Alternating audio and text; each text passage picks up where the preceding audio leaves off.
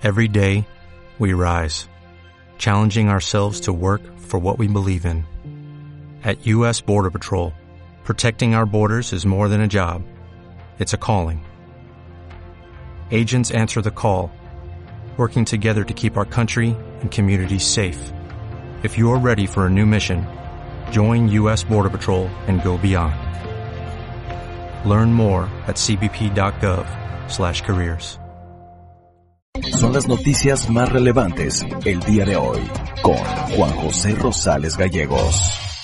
En 64 ciudades de México, periodistas se manifiestan por la violencia que enfrentamos. México es hoy uno de los países del mundo más peligrosos para desempeñar este oficio. El diputado federal Carlos Manso se suma a habitantes de Uruapan que se manifiestan contra retén policial. Sirve solo para extorsionar conductores, señalan. Todos los eventos masivos en el municipio de Morelia, bailes, jaripeos y conciertos quedan suspendidos. No se podrán realizar en lo que resta de enero ni en el mes de febrero. Mural del Instituto Tecnológico de Morelia será la imagen de los billetes de la Lotería Nacional para el sorteo del próximo domingo 6 de febrero.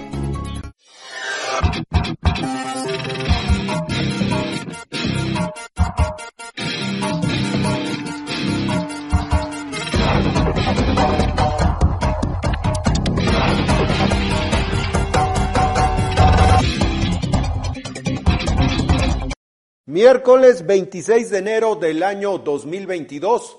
Transmitimos desde Morelia, Michoacán. Yo soy Juan José Rosales Gallegos y voy a estar con usted los próximos minutos llevándole la información más relevante que hasta este momento se ha generado. Iniciamos.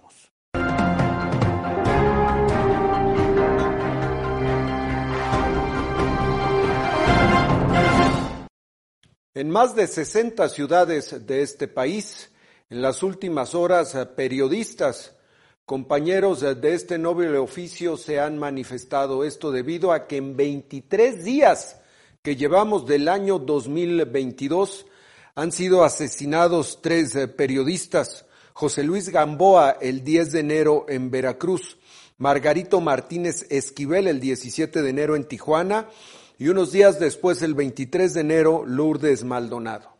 México es considerado como uno de los países más peligrosos para ejercer el periodismo, de acuerdo a la Organización de las Naciones Unidas y diversas organizaciones internacionales especializadas en analizar esta situación, la situación de la prensa a nivel mundial, como Reporteros Sin Fronteras, el Comité de Protección a Periodistas, artículo 19, entre otras. Los periodistas de México, quienes desempeñamos, insisto, este noble oficio que al parecer hoy, más que nunca en México, somos incómodos, vemos con rabia e indignación que los crímenes contra los periodistas en este país siguen en la impunidad. Matar a un periodista en México es como matar a nadie.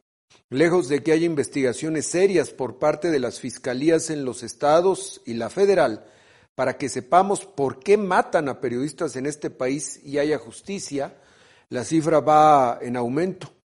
En el territorio mexicano, la violencia de Estado, que incluye la presencia del crimen organizado coludido con los gobiernos de los diferentes niveles, ha provocado zonas de silencio, donde no hay condiciones para ejercer nuestra labor.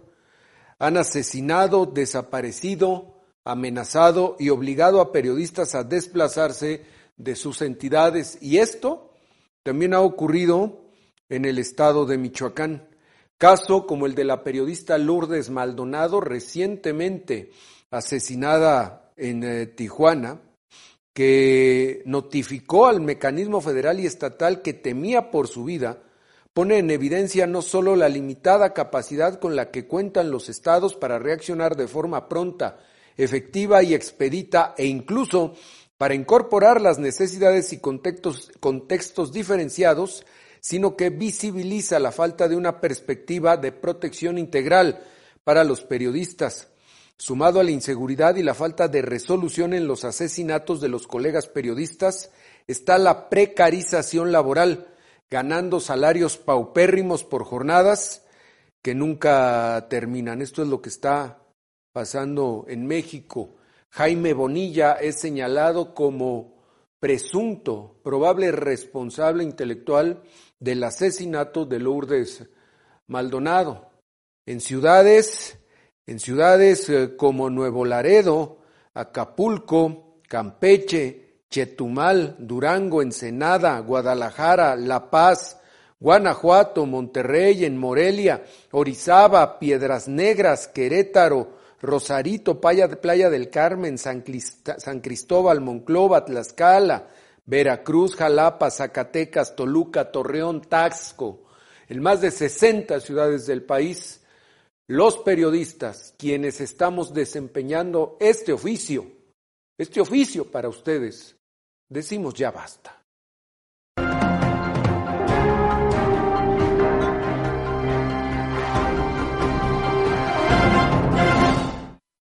Y este miércoles el presidente López Obrador volvió a abordar el tema del asesinato de la periodista Lourdes eh, Maldonado. Se comprometió a llevar una investigación a fondo sobre la presunta responsabilidad intelectual. Se le sigue señalando a Jaime Bonilla, el exgobernador de Baja California, amigo personal del presidente, gobernador por Morena, sobre los señalamientos hacia Jaime Bonilla, dice el presidente que no hay impunidad, pero exige no hacer politiquería en un asunto tan serio. Dice que ahora no se protege a nadie, que ya no es el tiempo de antes, y otra vez vuelve a salir el bendito argumento insulso, falaz, de echarle la culpa de todo lo que ocurre a los conservadores. Yo quisiera, pues decir que no hay impunidad.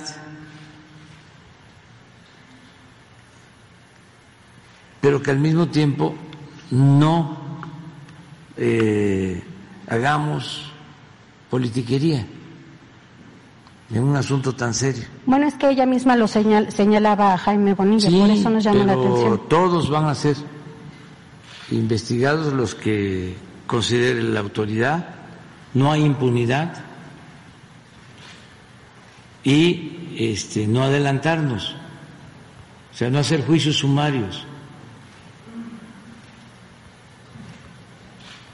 tener confianza en que no se protege a nadie, ya no es el tiempo de antes. Ayer lo dije, no somos iguales. Lo voy a repetir. Ahora la secretaria de Seguridad es Rosa Isela Rodríguez, no es García Luna.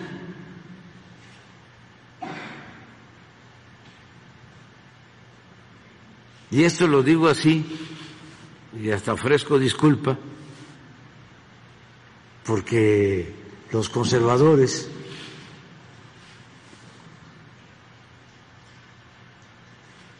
se aprovechan de estas circunstancias.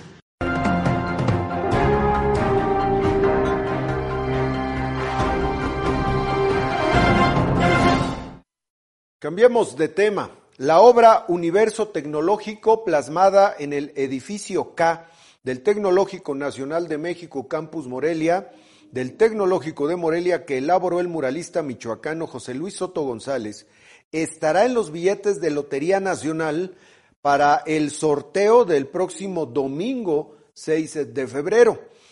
El eh, maestro, el autor José Luis eh, Soto González realizó la obra en el TEC de Morelia en el año de 1998 con la técnica mosaico mexicano a solicitud de las autoridades educativas de ese tiempo. El edificio actualmente alberga la carrera de Ingeniería en Sistemas Computacionales. El artista, el maestro Soto González, precisó que debido a que en este año 2022 se cumplen los primeros 100 años del muralismo mexicano, el año pasado recibió una llamada por parte del personal de la Lotería Nacional y del Movimiento Muralistas Mexicanos, quienes lo invitaron a mostrar alguna de sus obras y ocupar la imagen en los billetes de la Lotería Nacional en la emisión de sorteos de este año, por lo que Soto González lo autorizó y eligió su obra Universo Tecnológico del TEC de Morelia. Para la elaboración de esta obra, el maestro explicó que se inspiró en su nuera, Ivonne Huerta, quien en ese momento estaba embarazada de su nieto. Por ello, el mural muestra a una mujer con mirada al cielo que simboliza la ciencia y la tecnología, y en su vientre a un átomo en actitud eh, dinámica. A su vez refirió que Universo Tecnológico es un mural vitrificado que cambia y sugiere nuevas interpretaciones a lo largo del día, según la dirección del Sol, va reflejando y acentuando sus, texturas al observador atento, para que descubra el hilo conductor del tema en movimiento mostrando en imágenes certeras los significados de las diversas carreras que conforman el Tecnológico de Morelia. Enhorabuena por el maestro Soto González.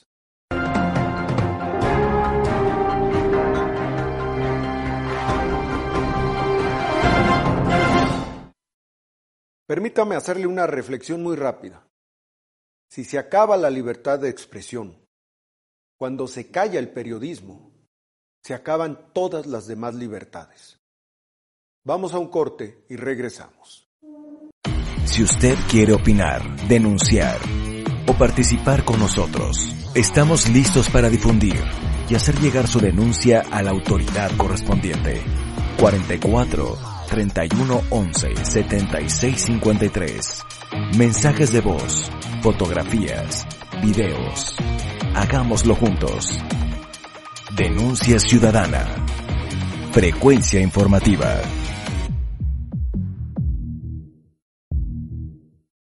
El decreto que emitió el gobierno del estado, uno de sus puntos más importantes, este decreto que tiene como finalidad frenar la expansión de contagios y de fallecimientos por el COVID-19 que se ha desatado en el estado de Michoacán. Uno de sus puntos más importantes es la suspensión hasta nuevo aviso de todo evento masivo en el estado de Michoacán.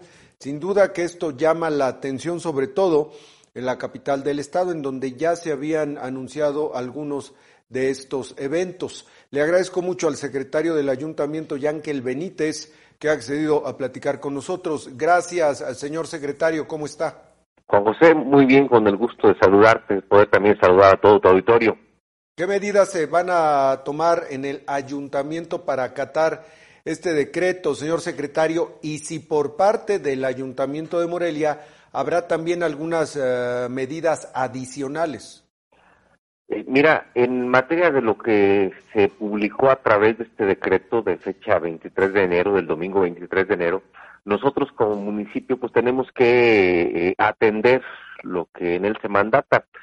Hubo una reducción en aforos, traíamos aforos del 60% autorizados para los establecimientos, bares, antros, cines, eh, espacios en donde la gente acude, ¿no? Iglesias, que se redujo a un 50%, entonces toda la actividad eh, en establecimientos tendrá que cuidar estos aforos. Ya en estos momentos nosotros hemos eh, eh, hecho una comunicado a las diferentes cámaras empresariales a efecto de que nos ayuden a comunicarlo con todos sus agremiados, siendo esto una forma para nosotros práctica de, de, poder hacerlo de conocimiento de los diferentes negocios que hay aquí en nuestra ciudad. Adicionalmente, pues se tiene que seguir reforzando una campaña de comunicación para que eh, todos los morelianos estemos enterados de cuáles son las restricciones que se deben de cuidar y más en el entendido de que el cuidar precisamente estas aforos nos van a nos va a permitir el, el poder contener eh, en estos momentos la pandemia. Sabemos que vienen dos semanas por delante muy complicadas en materia de contagio, ya lo hemos visto nosotros reflejado en los números, estamos ante una variante sumamente contagiosa y también se ha estado cuidando mucho la parte de la hospitalización. Ya en estos momentos en la ciudad de Morelia tenemos, eh, estamos llegando prácticamente al 20% de hospitalización, traemos el 18.71 de, de ocupación hospitalaria en materia de COVID que es un número que ha brincado de, haberla tenido en el 2, en el 3% en el mes de diciembre, y pues ya en estos momentos vemos que, que se ha incrementado de manera, de manera notable, ¿no? Entonces sí se tienen que empezar a tomar medidas para poder nosotros controlar la parte de los aforos, pues hemos estado realizando operativos, vamos a reforzar esos operativos. La semana pasada ya hicimos eh, trabajo en diferentes establecimientos para estar verificando que se cumplan con los aforos, lo hicimos junto con las autoridades estatales, tenemos previsto esta semana también el realizar operativos, el estar en campo, el estar en la calle, eh, eh, pidiéndole a, los establecimientos, a los restaurantes, a todos los que tienen eh, algún tipo de actividad económica, que cuiden los aforos y, que eviten de esta manera ser infraccionados o, sancionados. y por lo que tiene que ver con, los eventos masivos, ahí sí la suspensión es definitiva, ahí no hay, este, tanto en espacios de carácter público como en espacios privados, pues ya se les está comunicando a los diferentes eh, eh, empresarios o promotores de eventos que tenían alguna programación durante el mes de enero y febrero que el decreto mandata que no se pueden realizar. El decreto tiene una vigencia hasta el último día del mes de febrero y, no podrán realizarse ningún tipo de evento en algún aforo eh, que permita algún aforo alto o algún evento masivo. Entonces, estaba al 60% el aforo en restaurantes, bares, etcétera. En este momento, eh, ¿cuál, es la capacidad que se debe respetar? Se deja al 50%. Al 50%. Se reduce en un 10%, entonces sí tiene que haber eh, eh, la mitad de la capacidad de los establecimientos es lo que se puede ocupar. Y se tendrá que estar revisando, eh, porque luego existe mucha simulación, por eso la parte de los operativos, nosotros en la en las revisiones que hemos hecho sí nos encontramos con que hay todavía mucha falta de, responsabilidad, tanto individual como por parte de los empresarios, siguen sin atender, siguen sin acatar los aforos, eh, simulando en algunos casos con espacios adicionales que no tenían contemplados y pues terminan por ser acreedores de algún tipo de infracción. Entonces, pues pedirle ahí a tanto a a las personas que, que sean, tengan esa parte de la responsabilidad individual, pero también a los dueños de los establecimientos que, que nos ayuden a controlar y a contener la pandemia, eh, eh, precisamente cuidando de las medidas que se están pidiendo. Y definitivamente bailes, conciertos, jaripeos, no solamente en la cabecera municipal, sino en todo el municipio quedan suspendidos, definitivamente hasta el último día del mes de febrero. Quedan cancelados hasta el último día del mes de febrero, tanto pues prácticamente en todo el municipio, no nada más en la ciudad, en todas nuestras tenencias también o, localidades de la ciudad no se pueden realizar ningún tipo de estos eventos. Yankel Benítez, secretario del ayuntamiento, le agradezco mucho estos minutos. Gracias, Juan José, con gusto. Hasta luego. Le platico ahora lo siguiente. Para revertir los crecientes problemas que preocupan a los michoacanos se requiere de un esfuerzo contundente e institucional para plantear propuestas y acciones conjuntas cuyo fin principal sea el bienestar integral de la población. Esto lo expuso la diputada Andrea Villanueva Cano en el marco del Foro Regional para el Desarrollo organizado por el Gobierno del Estado para dar a conocer los proyectos y programas que pretenden impulsar durante este año. Andrea Villanueva destacó que las diferencias ideológicas nunca estarán por encima de sus intereses de abonar desde cualquier trinchera por el crecimiento y el desarrollo de la entidad, por lo que, desde el inicio de esta legislatura, ha ponderado el diálogo constructivo para lograr que los objetivos comunes se conviertan en mejores entornos para los michoacanos.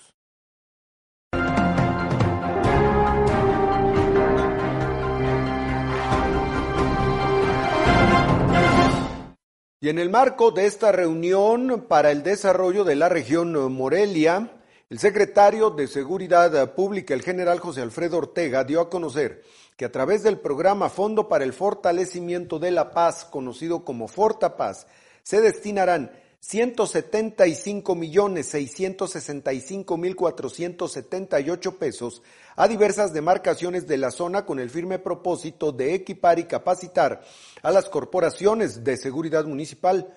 En el encuentro encabezado por el gobernador Alfredo Ramírez Bedoya, el titular de la Secretaría de Seguridad Pública, presentó ante los alcaldes y representantes de los diferentes ayuntamientos los objetivos del Fortapaz el cual busca generar proyectos y mecanismos encaminados a disminuir la incidencia delictiva de los municipios. Este programa se basa en cuatro ejes. Profesionalización, certificación y capacitación es el primero, equipamiento es otro. Luego, fortalecimiento tecnológico y la infraestructura. Con el recurso otorgado a los municipios se podrán reforzar los sistemas de vigilancia, el equipamiento de las corporaciones de seguridad, la capacitación y certificación de los agentes, puntualizó el general Ortega.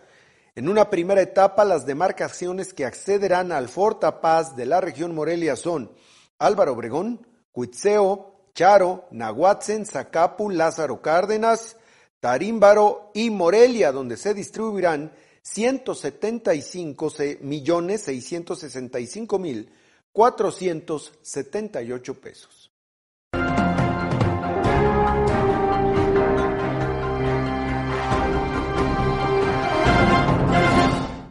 Vamos a un corte y regresamos.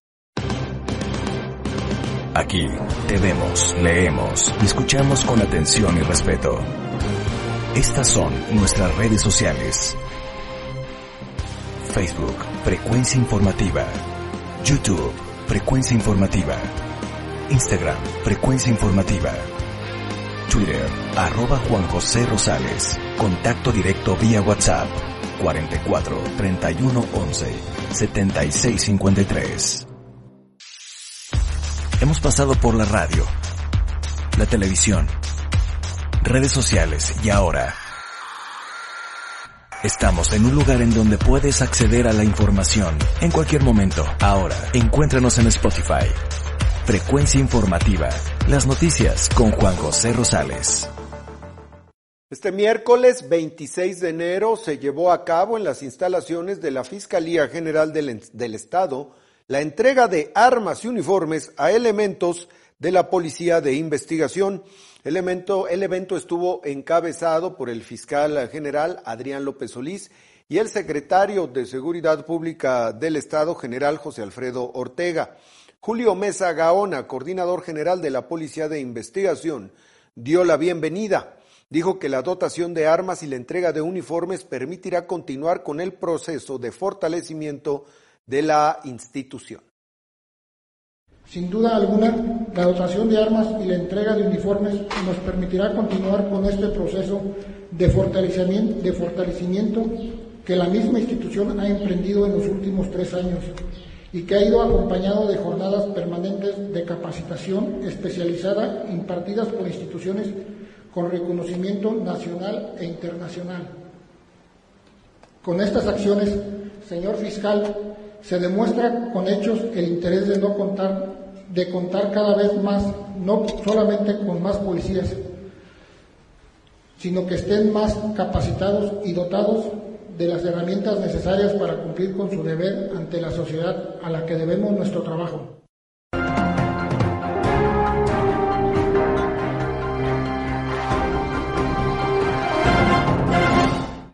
En el evento, el titular de Seguridad Pública del Estado, general José Alfredo Ortega, consideró indispensable y necesario el fortalecimiento de las instituciones. La realidad que se enfrenta exige contar con los recursos materiales que brinden protección a la integridad física de los elementos y de las víctimas. El gobierno del Estado, dijo el general Ortega, reconoce la labor de los elementos de la Fiscalía. Reconozco que el fortalecimiento de las instituciones es necesario e indispensable para el cumplimiento de sus tareas de aplicación de la ley, puesto que las circunstancias y adversidades que su misión les presenta exige contar con los recursos materiales que brinden protección a la integridad física de las probables víctimas de un delito y a sí mismos. Es menester enfatizar que el uso de la fuerza desmedida provoca reacciones contrarias a la esperada, tanto por parte de la sociedad como de las organizaciones encargadas de vigilar la protección de las garantías individuales, convirtiendo a los encargados de hacer cumplir la ley en infractores de la misma.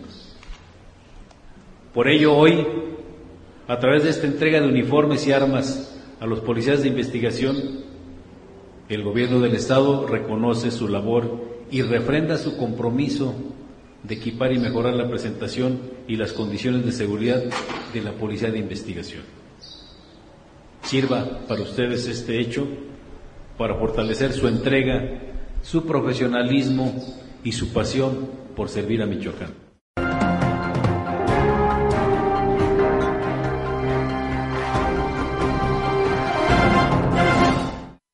En este evento de entrega de uniformes y armamentos a elementos de la Policía de Investigación, el fiscal general Adrián López Solís precisó que se entregan 65 armas cortas perfectamente registradas ante la ley. El día de hoy estamos entregando 65 armas cortas que eh, pasaron por un proceso de gestión ante la Secretaría de la Defensa Nacional desde el año, desde inicios del año 2020, que sin embargo los trámites que se tienen que cubrir para eh, lograr liberar este armamento, pues es eh, bastante estricto, pasa porque el estado de fuerza tenga los mínimos requerimientos indispensables de aprobación, de certificación, de evaluación, de control de confianza para el ingreso y la permanencia. De tal forma que con ello tengamos una expectativa del buen uso de las herramientas eh, que se les entregan para el desarrollo de su, función, principalmente eh, el armamento, que como bien se dice, es un insumo, una herramienta para el desarrollo de las funciones que brinda seguridad a la ciudadanía, seguridad al policía y que debe ser utilizada con la debida prudencia y respetar en todo momento los niveles de contacto conforme a la ley del uso de la fuerza que privilegia el respeto a los derechos humanos.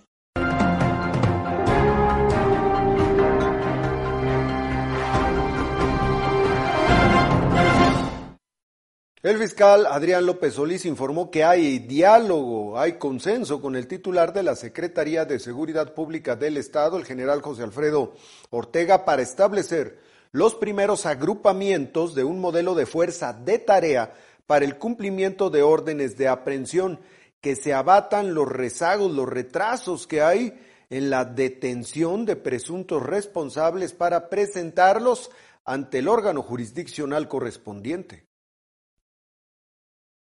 Hemos estado en diálogo con el señor general y hemos establecido ya los primeros agrupamientos de un modelo de fuerza de tarea para el cumplimiento de órdenes de aprehensión.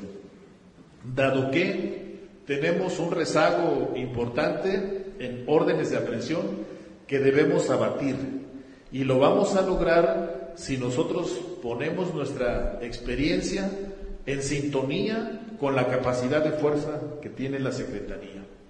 Esa ha sido la recomendación para la Fiscalía por parte del señor gobernador y la asumimos como una indicación necesaria para abonar desde nuestra trinchera con esta necesidad de disminuir la incidencia delictiva, principal, principalmente los delitos de alto impacto y fundamentalmente los delitos de homicidio y feminicidio.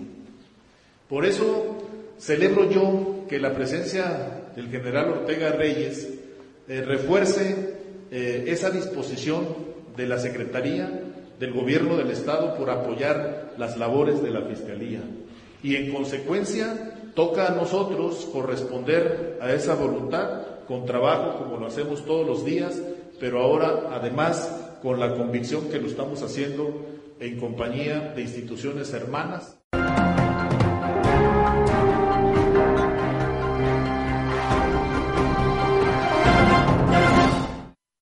Le platico ahora que ayer martes iniciaron los trabajos de evaluación con fines de reacreditación del programa de licenciatura de médico cirujano y partero que ofrece la Facultad de Ciencias Médicas y Biológicas Dr. Ignacio Chávez de la Universidad Michoacana de San Nicolás de Hidalgo.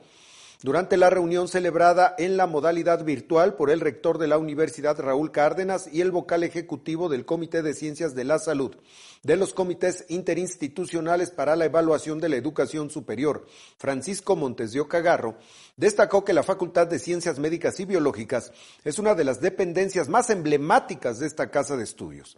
Es la joya de la corona que todos debemos cuidar e impulsar, una dependencia académica con historia y con unos estándares de calidad sólidos y la que más solicitudes de ingreso recibe cada año, mencionó el rector.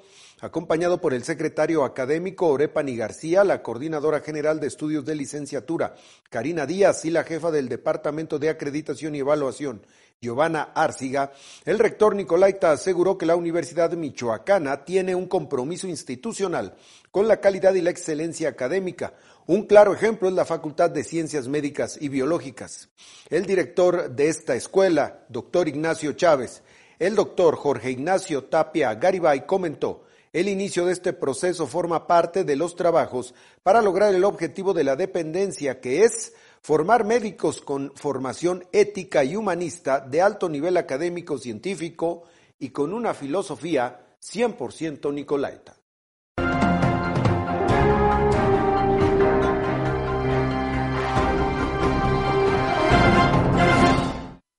Y de esta forma llegamos al final del noticiero hoy miércoles, mitad de semana. Gracias por acompañarnos.